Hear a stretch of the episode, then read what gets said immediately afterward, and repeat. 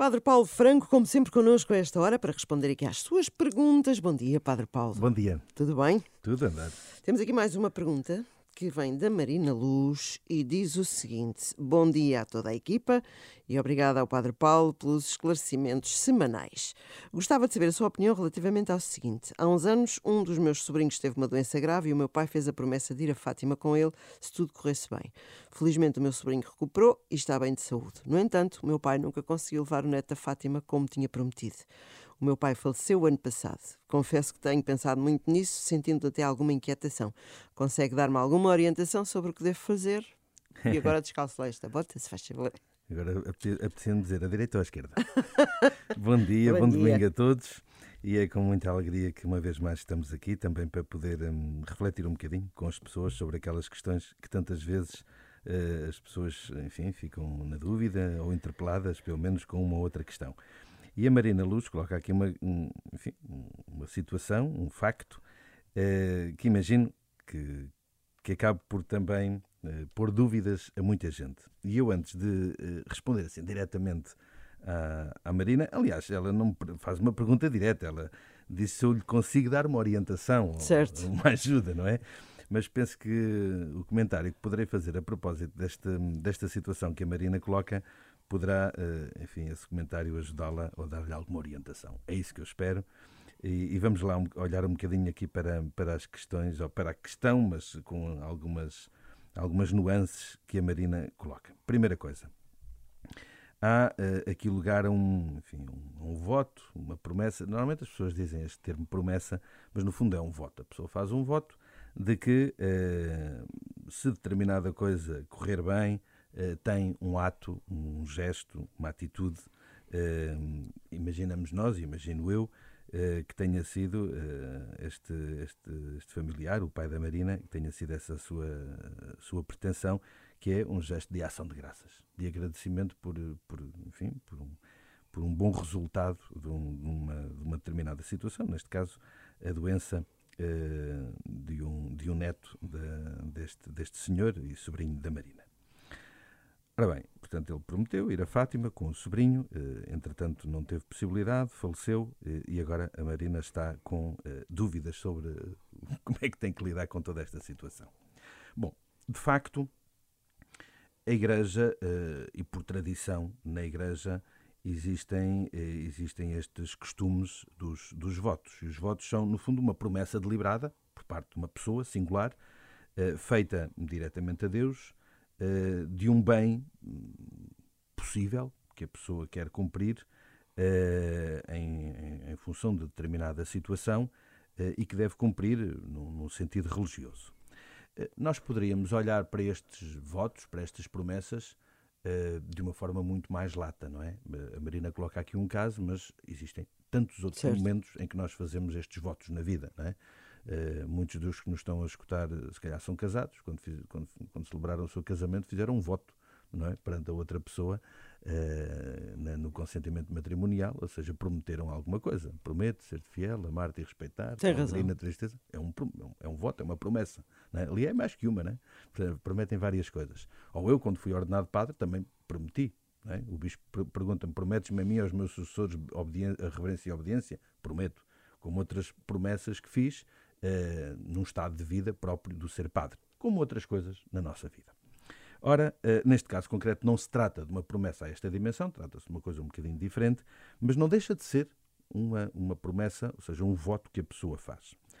Uh, a primeira coisa que é importante dizer e que se calhar já orienta aqui um bocadinho a Marina é que o voto só obriga a pessoa que o realiza. Ok. Ok? Portanto, se a pessoa não o puder cumprir de todo, uh, não obriga outras pessoas. Nem eu posso fazer um voto para outra pessoa cumprir.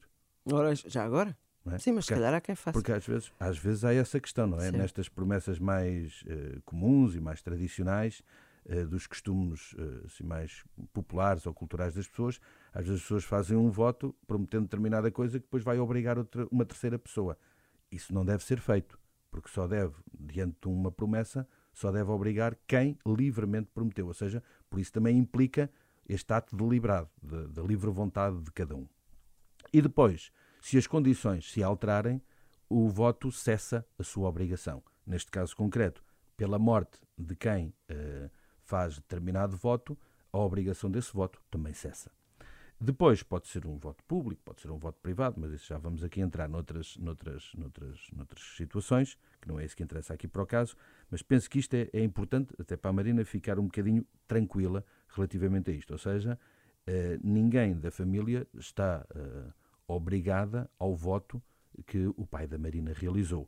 Eh, não quer dizer, isto não quer dizer que, do ponto de vista moral, a pessoa um familiar não se sinta com uma obrigação moral de o realizar. Ficar mais descansado ao fim e Exatamente. Cabo, Isso pode acontecer. o importante é a pessoa perceber que não está obrigada a isso. Mas moralmente tem liberdade de o poder fazer. Uh, e se calhar moralmente até acha, e a, a própria pessoa se obriga a si de o fazer. Mas pode acontecer até que uh, até o quer cumprir, mas a circunstância uh, que estava em causa não a consegue cumprir. Pode acontecer. Uh, imaginemos que este, este, que sobrinho, este não, sobrinho quer não quer ir. Pronto.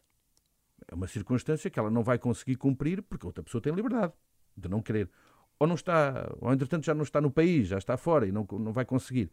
Nessas situações, o que é que eu aconselho? Que as pessoas, quando se enfim, altera alguma das circunstâncias que tornem possível o cumprimento desse mesmo voto, que falem com a autoridade eclesiástica respectiva para poder esse voto uh, ser, uh, a promessa feita, ser substituída por uma outra, por uma outra coisa, não é?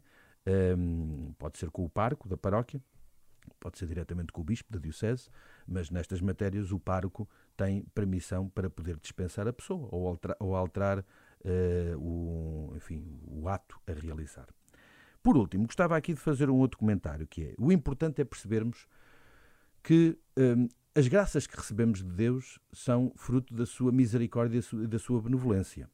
Não são fruto, eh, ou não, ou não estão dependentes de algo que nós possamos dar em troca. E, portanto, quando a promessa que é feita é um ato de piedade, um ato de ação de graças, um ato de caridade para com alguém, um ato de generosidade para com a própria igreja ou para com alguma instituição, é algo positivo, no sentido que eu não estou a fazer desculpai-me agora o termo, um negócio com Deus, eu estou a querer a ter, a ter um, um gesto de, de agradecimento, traduzido em alguma coisa espiritual ou material, mas como quem quer e se sente na obrigação de dar graças a Deus. Como quando alguém me faz um bem não é? e que eu preciso dizer obrigado, preciso de agradecer à pessoa uh, esse gesto. Também muitas vezes o sentimos para com Deus.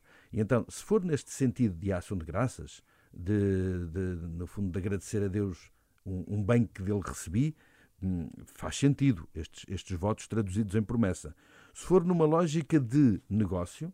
Às vezes é quase superstição. Ou isso, aí já a Igreja diz não é um ato correto. Porquê? Porque seria colocar em causa a verdadeira fé. Porque se eu acredito que Deus me ama e que o adoro acima de tudo, não há lugar a um negócio com Deus. Se quisermos, a manipular Deus. Do género, faz-me isto que eu dou-te aquilo. Ou se me fizeres isto, eu dou-te aquilo. Isso é o que os pais às vezes precisam de fazer com os filhos para ver se. Sim, quem nunca. para ver se os levam, se os levam a, determinada, a determinada prática. Mas com Exatamente. Deus a coisa não funciona desta maneira. Portanto, e isto eu gostava muito de deixar isto claro. Quando o, o voto na promessa que fazemos é num gesto de agradecimento e de ação de graças, que se pode traduzir num ato de piedade, pois muito bem. Se é numa lógica de, uh, perdoai-me a expressão uma vez mais, Toma de negócio com Deus, então é um ato errado do ponto de vista do que é a nossa fé cristã e de onde assenta a nossa fé no amor incondicional de Deus por todos nós. Muito obrigada, Padre Paulo. Acho que a Marina já ficou tranquila e, e, tem orientações de facto para seguir um caminho ou outro, é o que ela decidir agora.